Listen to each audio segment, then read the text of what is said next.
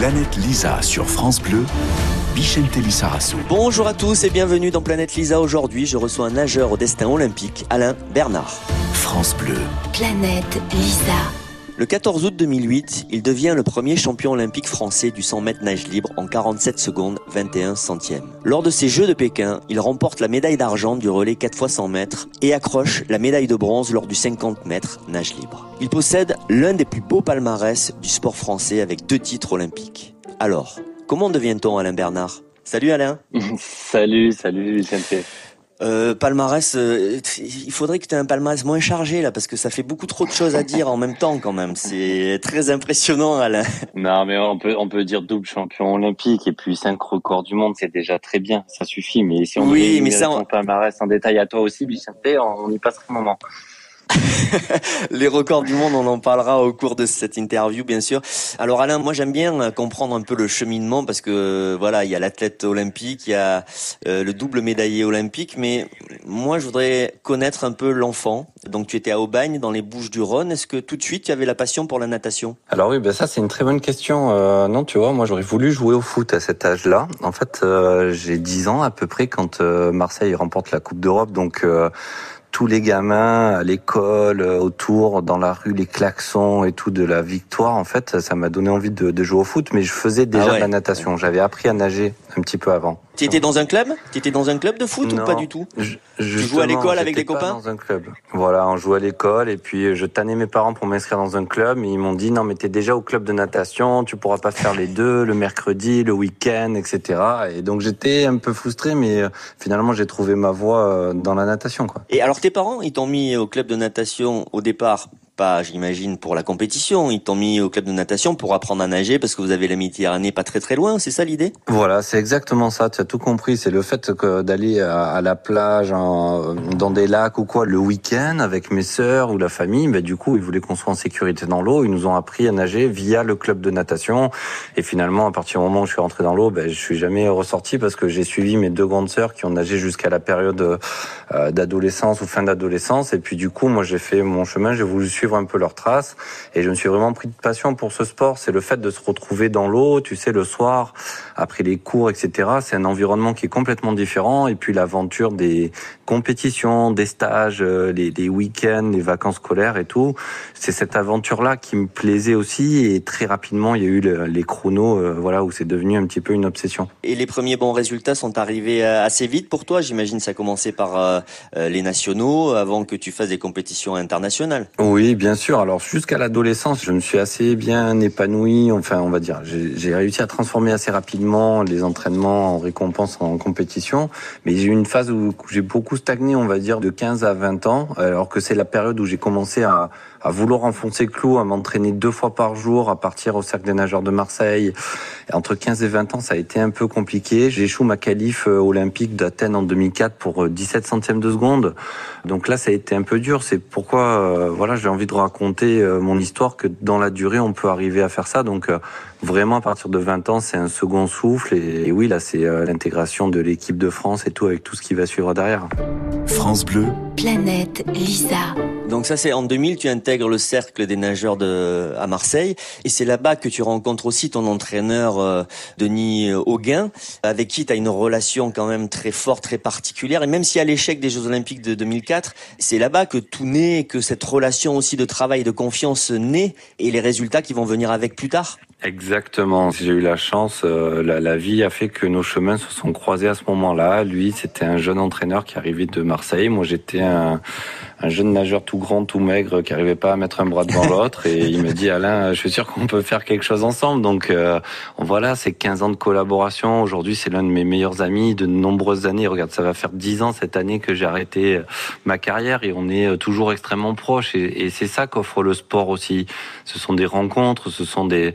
Alors, il y a eu bien sûr des désaccords, des tensions, mais pas un mot plus blessant qu'un autre, etc.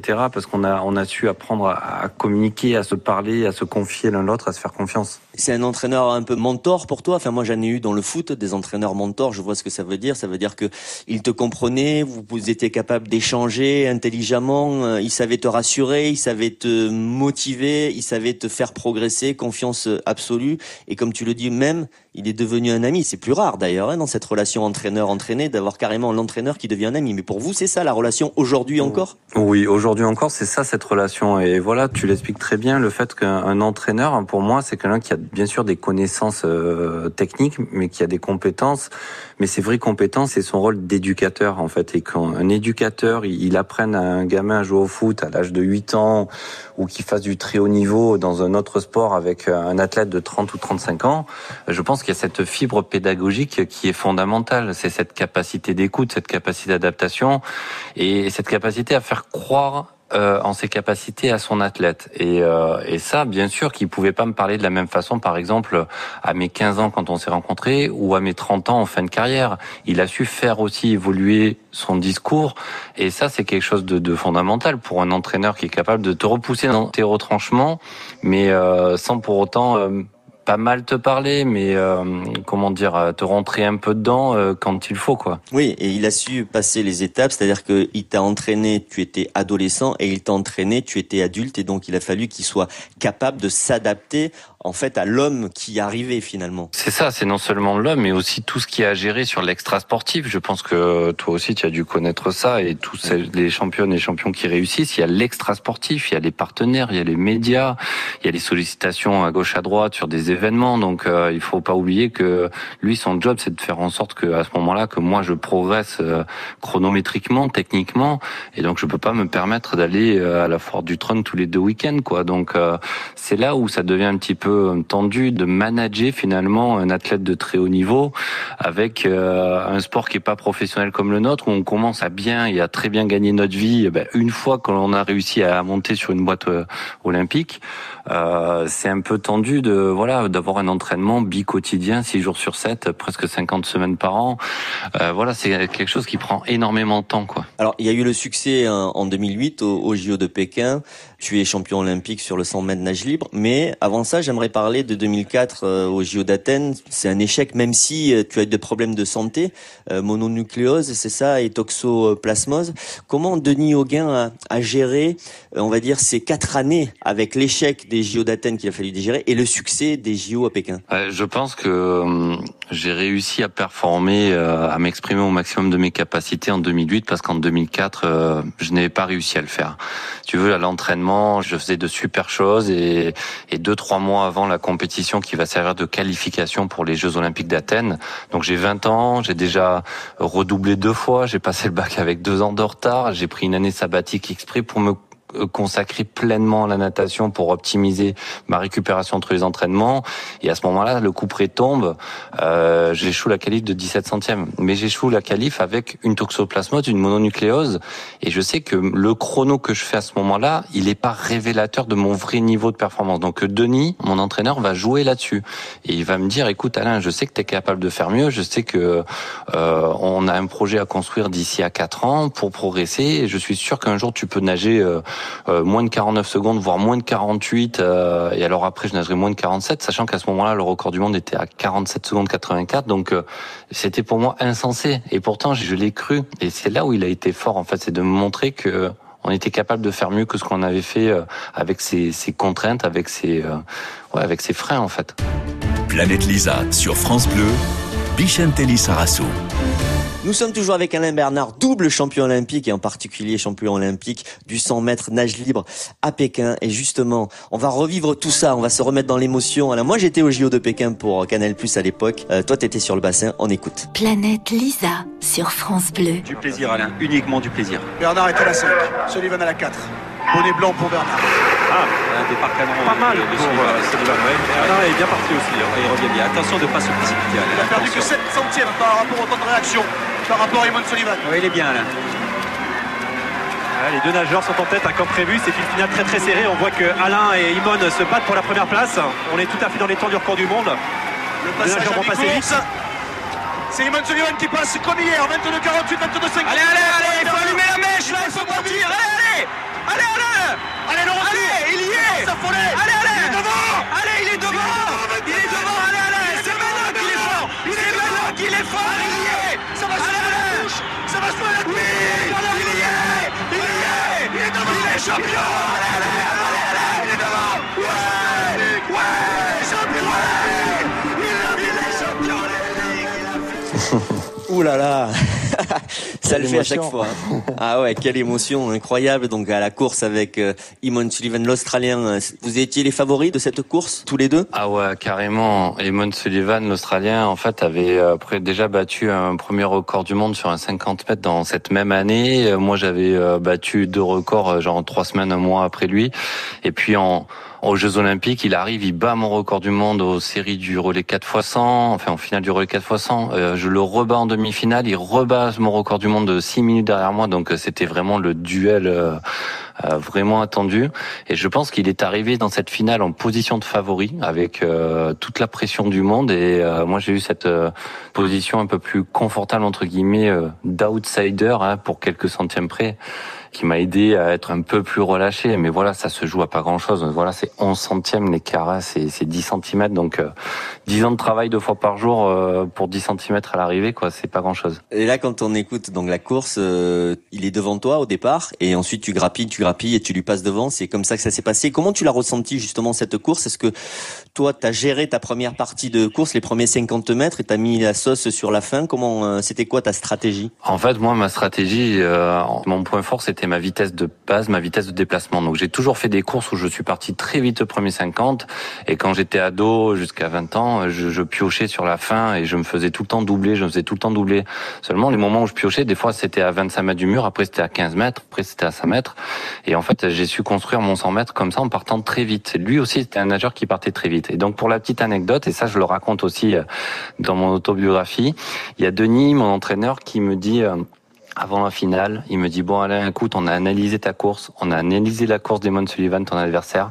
Si tu passes à 25 mètres de l'arrivée où tu es à côté de lui, que t'es pas cramé, tu as toutes les chances de toucher devant. Et donc j'apprendrai bien plus tard ben, que c'était pas vrai en fait qu'il m'avait dit ça juste pour avoir confiance en moi et ça a marché et c'est juste dingue. Ah non, c'est oui, c'était pas vrai, c'était juste pour que psychologiquement, si tu te retrouves à égalité avec lui à peu près au même niveau que lui, psychologiquement tu sois à fond en fait. Euh, non mais c'est fantastique. Tu sais quoi En fin de course, on a tendance à crisper, à tétaniser et, on, et le, le, cerveau il dit juste à tes, à tes muscles, à ton corps, il dit stop, stop, arrête-toi, stop, ça fait mal. Et toi tu dois lutter contre ça et donc en, en fait avec cet ascendant psychologique, je suis sûr que ça m'a aidé à, bah, à, grappiller ces petits centièmes quoi. Ouais, tu t'es dit je vais le péter, c'est bon et, et c'est ça qui t'a permis de le dépasser. Et petite anecdote, tu sais que euh, stratégie d'entraîneur quand même c'est des sujets qui sont importants parce que là on est plus dans du management, dans la psychologie. Mais pour la finale de la Coupe du Monde, euh, Aimé Jacquet avait dit à, à Zinedine Zidane au premier poteau, euh, les Brésiliens ils sont pas bons, donc sur tous les corners il faut aller au premier poteau. Et le seul qui a suivi euh, la consigne c'est Zinedine Zidane, il a marqué deux fois de la tête au premier poteau. Donc c'est pour te dire qu'un entraîneur, euh, il peut vraiment à la fois sur le plan de la stratégie et sur le plan psychologique avoir un impact. Et ton histoire elle est, elle est juste merveilleuse. Euh, à ce moment-là, tu deviens le troisième champion olympique après Jean Boiteux en 52 sur 400 euh, mètres nage libre et Laure Manodou en 2004 sur 400 mètres euh, nage libre euh, aussi. Qu'est-ce que tu as ressenti au moment de la Marseillaise, au moment où on t'a mis cette médaille autour du cou? C'est énormément de fierté. Je sais que voilà, je suis parti de très très loin et j'y suis arrivé à force de travail, d'acharnement, avec une certaine maturité, hein, parce que quand je suis champion olympique, j'ai 25 ans. Hein, il faut pas oublier que ma première équipe de France euh, A chez les grands entre guillemets, c'est 23 ans, donc c'est hyper tardif. Donc j'en prends toute la mesure, toute la conscience en fait euh, à ce moment-là. Et malgré tout, cette cérémonie protocolaire, la Marseillaise, la médaille, etc. Euh, j'ai très peu de souvenirs aujourd'hui. J'ai re-regardé des images il y a très peu de temps, là c'est marrant, il y a quelques semaines, pour essayer de me remémorer ces moments-là, parce que je pense plus à la course qu'à ce moment-là d'après où on a juste envie que ça dure une éternité. Planète Lisa sur France Bleu. Tu me disais tout à l'heure que tu avais 25 ans, que c'était assez tardif pour gagner une médaille olympique. Mais 25 ans, c'est extrêmement jeune.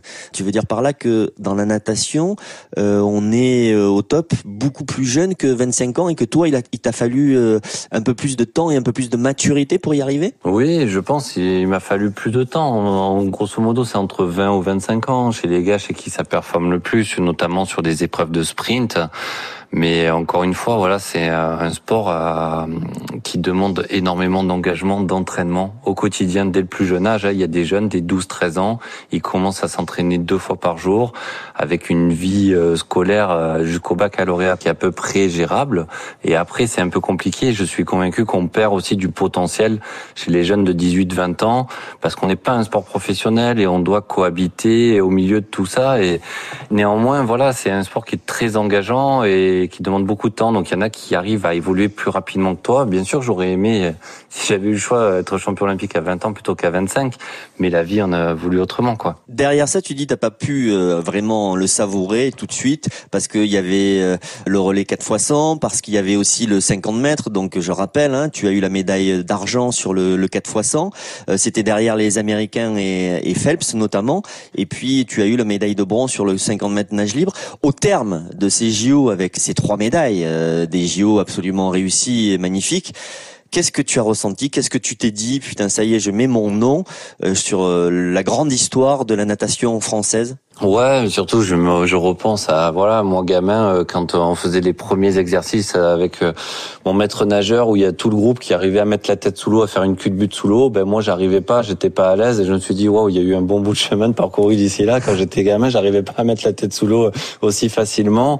Et puis oui cette fierté, mais euh, encore malgré cette réussite là, je me dis ben c'est qu'une étape entre guillemets parce que c'est bien de se satisfaire d'un résultat et d'en être fier, mais il faut penser à l'avenir et il faut se remettre en question très rapidement parce que tout le monde te dit ah t'es le meilleur et t'es le plus fort et t'es le plus rapide, etc. Et la pire des choses, c'est de le croire en fait. Oui, j'ai été le meilleur à un moment donné. Demain, je ne serai pas. Demain, on, rebat les cartes et c'est tout autre chose et, et c'est toute une aventure à, à reconstruire, à, à réimaginer, etc. Alain, on va continuer de parler de ta carrière de nageur de haut niveau, de, de tous titres parce que derrière il y a les Jeux Olympiques aussi de Londres euh, où tu as eu une médaille d'or euh, aux 4 x 100 mètres.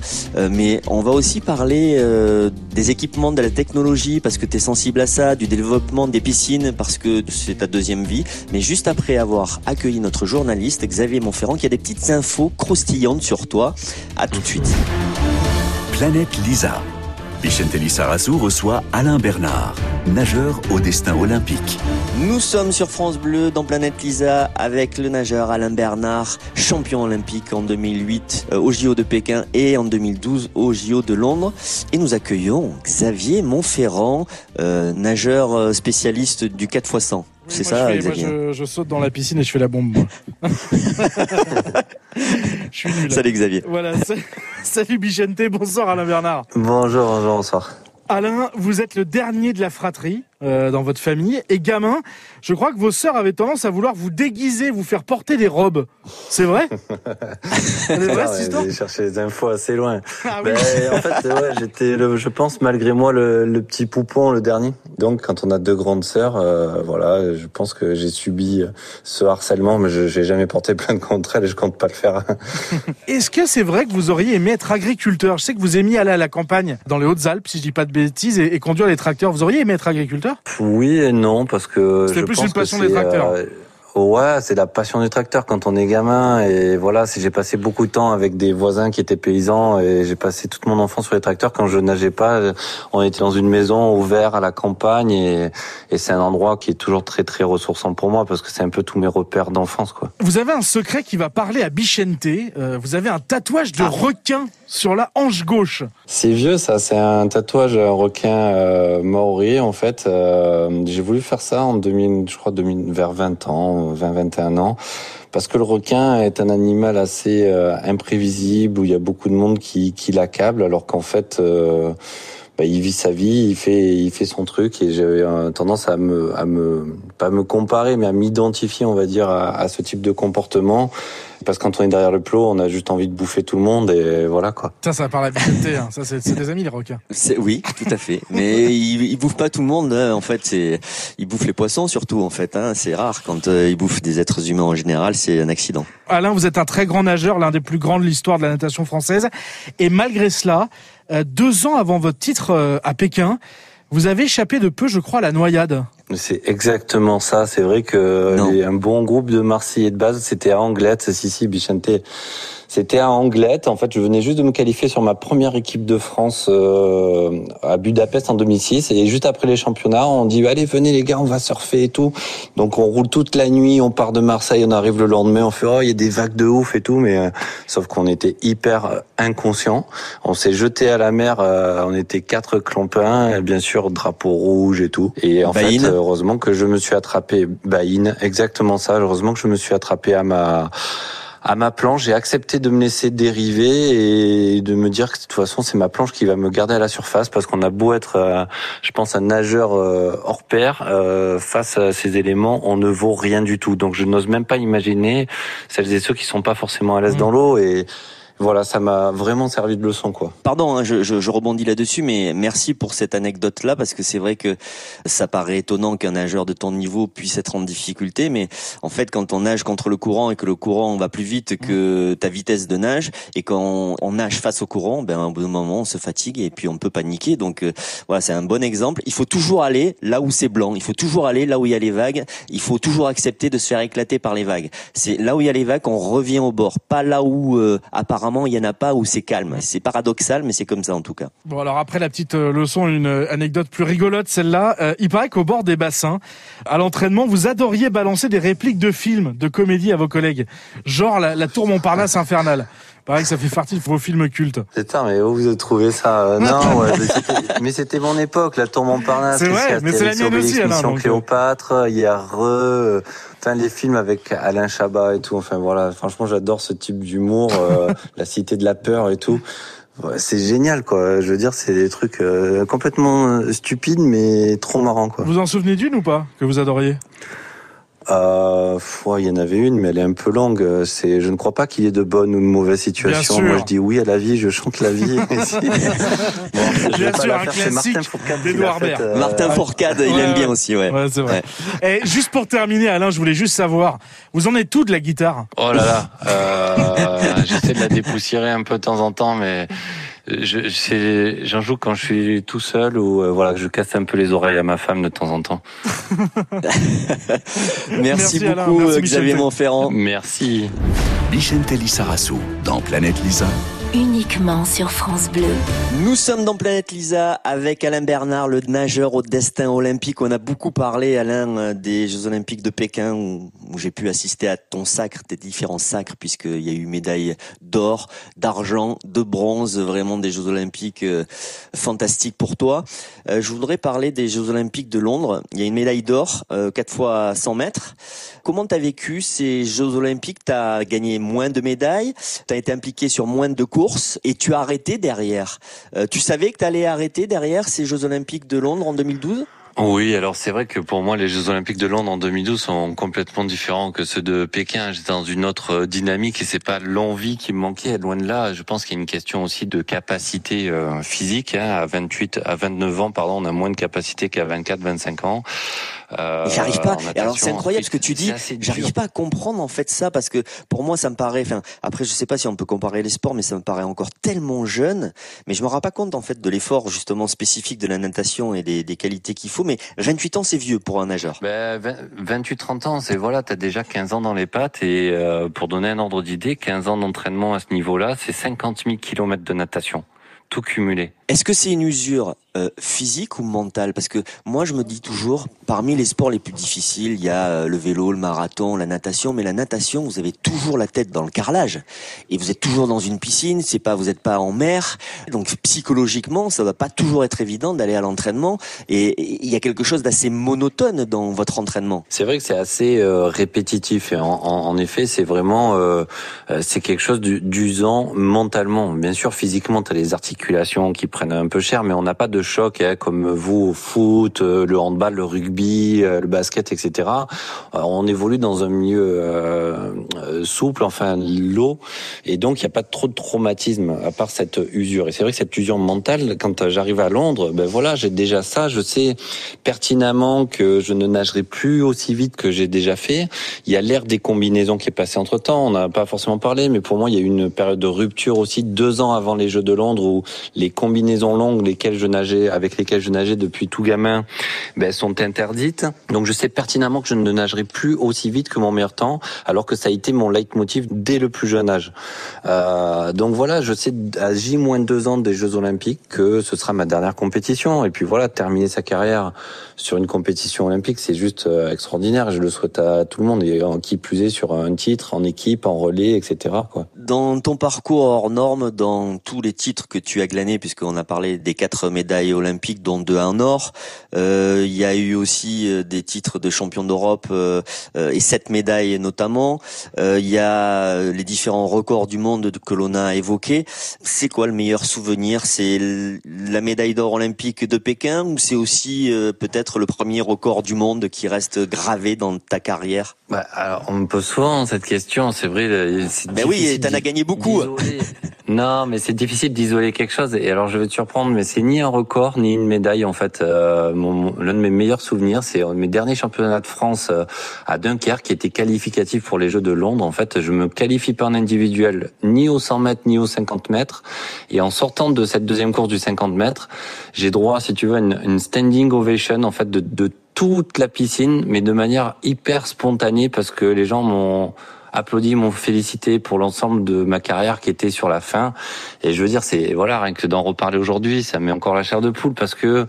T'avais annoncé que t'arrêtais ouais, après ça? Ouais, j'avais annoncé que c'était ma dernière compétition internationale, etc. Donc euh, à ce moment-là, il y a eu, euh, je termine cinquième d'une course où il y a Florent Mandou qui vient juste de se qualifier euh, pour un petit centième sur le 50 mètres et il sera sacré quelques mois plus tard. Et moi, je termine cinquième d'une course où c'était une battle de ouf. En fait, il y avait du Amaury Levaux, il y avait Frédéric Bousquet, Fabien Gillot, Florent Manodou. Enfin, laisse tomber, on était euh, dans une équipe avec, euh, on se tirait la bourre euh, au possible. Et, et donc voilà, c'est ce petit moment de entre guillemets reconnaissance et de de, de, félicitations de la part du public qui était spontané, qui est l'un de mes meilleurs moments de ma carrière, quoi, en me disant, bah, ok, là, je peux partir sereinement, je n'ai aucun regret, quoi, je peux passer à autre chose. Et puis la vie continue. Planète Lisa sur France Bleu. Euh, je voudrais aller sur l'évolution de la natation. On a parlé de technique, mais euh, toi aujourd'hui, tu donnes des conseils, euh, tu entraînes des élèves, et la technologie a pas mal évolué. Nous avons, vous avez des capteurs aussi sur la nuque pour voir un petit peu comment vous nagez, analyser la vitesse, le nombre de coups de bras.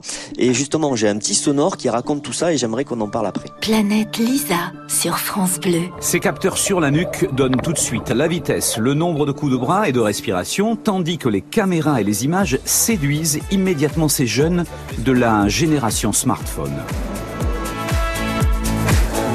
La position de la tête, du corps, tout est désormais analysé par les entraîneurs sous les yeux écarquillés des jeunes athlètes qui écoutent forcément les conseils. Gaine, gaine, gaine. tu rentres dans l'eau, t'es pas aligné entre les pieds, les fesses et les épaules intéressant parce que dans, à l'entraînement, normalement, on se voit pas. C'est que l'entraîneur euh, qui nous dit euh, si c'est bien ou pas. Et nous, on n'a pas notre vision à l'extérieur. Là, on nous voit. Euh, du coup, on se dit, voilà, on voit nos défauts, quoi. Tu pas accès à ce type d'informations quand euh, tu étais athlète. Est-ce que ça change quelque chose aujourd'hui? Ah oui, alors c'était c'était un petit peu archaïque. C'était toute une mise en place qui prenait euh, de très longues minutes euh, pour mettre en place une captation vidéo. Aujourd'hui, on a la chance, mais grâce à un, smartphone, une tablette ou quelque chose comme ça, de prendre des vidéos assez rapidement. Alors aujourd'hui, moi, j'ai envie d'aller encore plus loin dans ce développement technologique puisque j'ai pour l'ambition d'équiper un maximum de piscines en France de caméras. Donc c'est des caméras subaquatiques qui sont installées dans les parois des, piscines qui peuvent justement euh, permettre aux nageuses et aux nageurs d'avoir ce feedback, en fait, ce rendu euh, visuel, parce qu'il y a toujours un, décalage entre l'intention et la réalisation du mouvement. Et c'est une information qui peut venir corréler euh, justement la parole de l'entraîneur. Et, ces piscines connectées, elles s'adressent à des athlètes de haut niveau, à des nageurs de haut niveau, ou ça peut aussi s'adresser à des gens qui ont envie d'apprendre à mieux nager? Alors, il faut savoir que la plupart des clubs de natation, en fait, évoluent dans des piscines municipales. Hein. C'est 99,9% des piscines des clubs sur le territoire évoluent dans des équipements municipaux. Donc, en fait, on a des créneaux d'entraînement dans ces piscines. Et moi, bien sûr, il y a tout un modèle économique à penser, à développer pour monsieur et madame tout le monde qui viennent nager, qui ont un objectif euh, de perfectionnement technique et qui peuvent euh, adhérer justement à ce type d'analyse. Donc, toi, en fait, aujourd'hui, euh, dans ton après-carrière, tu développes ce type de piscine. Par ailleurs aussi, tu donnes des conseils à, des nageurs. Est-ce que c'est le côté coach qui t'intéresse, coach de natation, ou c'est le développement de ces piscines connectées qui t'intéresse maintenant? Ben, Moi, ce qui m'anime aussi aujourd'hui, c'est le développement du sport et de voir que tout ce que peut nous apporter le sport, c'est ni toi ni moi qui allons dire l'inverse, ni la plupart des grands champions qui ont réussi à concrétiser leurs efforts au quotidien. Et comme c'est le domaine que je maîtrise le, le mieux euh, de la natation, ben voilà, j'essaie de me concentrer là-dessus. C'est vraiment ça qui m'anime aujourd'hui, le fait de développer des piscines contre les noyades et émailler un petit peu plus le territoire à l'échelle nationale et, développer euh, la pratique et en répondant aux besoins aussi qu'ont nos jeunes aujourd'hui. C'est des jeunes qui sont hyper connectés, qui ont toujours un smartphone dans la main, donc il faut numériser un petit peu tout ça. Et la piscine est restée un petit peu en marge, je pense, euh, peut-être du triathlon, peut-être euh, du running, etc., où les outils connectés se font un petit peu plus rares en fait. On revient encore sur ton après-carrière parce que c'est toujours un sujet important. Euh, la reconversion, c'est pas évident dans le domaine de la natation. Euh, tu es commentateur de natation, tu es un peu homme d'affaires avec ces piscines que tu essayes de développer. Toi, tu avais accès à quel type de technologie quand tu étais athlète? Vous avez absolument rien, c'était juste le feeling de ton entraîneur qui te disait euh, euh, change de position euh, comme ci ou comme ça? Vous aviez rien d'autre que ça? Alors aussi, on avait quand même de la vidéo, mais c'était un petit peu complexe à mettre en place. On avait le service recherche de la Fédération française de natation qui est venu faire des analyses. Notamment, on a, on a identifié des failles au niveau des départs et des virages, qui m'a permis de me concentrer là-dessus. Mais euh, c'est vrai qu'aujourd'hui, on a envie de banaliser un petit peu ça, enfin de répandre un petit peu ces technologies qui vont crédibiliser la parole de l'entraîneur. Les capteurs, les caméras, etc. Pour moi, ça doit venir crédibiliser la parole de l'entraîneur. Ça doit pas la remplacer. Ça doit être une valeur ajoutée supplémentaire, mais on doit rester dans des échanges humains. Ça, il faut pas l'oublier. Moi, je prône aussi vraiment pour ça, quoi. Quand on t'entend parler, on, voit vraiment le pédagogue. Est-ce que tu as envie d'être entraîneur?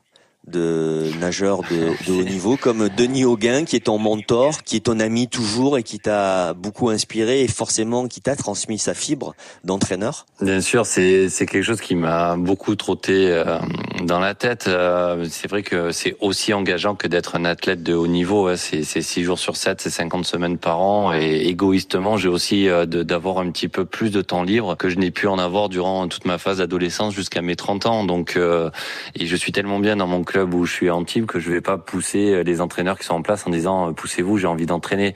Donc euh, non, aujourd'hui je n'y pense vraiment pas. Maintenant, c'est un, une carrière où on peut continuer jusqu'à 60 ans, tandis que la natation, le sport de haut niveau, on peut pas le faire jusqu'à 60 ans. Donc rien n'est jamais fini, rien n'est jamais écrit, quoi. Voilà. Tu es aussi très impliqué, je crois, sur le fait d'apprendre à, bien nager et justement pour éviter les noyades, parce que malheureusement il y a beaucoup de noyades, que ce soit en mer ou, ou dans les piscines. Tu fais pas mal d'actions dessus aussi, je crois. Hein. Bien sûr, on a pas mal d'actions de promotion. J'ai travaillé aussi avec euh, le ministère des Sports et Roxana Maracineanu, qui est une ancienne championne, qui a été médaillée olympique, qui a été choisie aussi par Edouard Philippe il y a quelques années pour lutter un petit peu contre ce phénomène des noyades. Il faut savoir que c'est la première cause de mortalité chez les moins de 12-13 ans.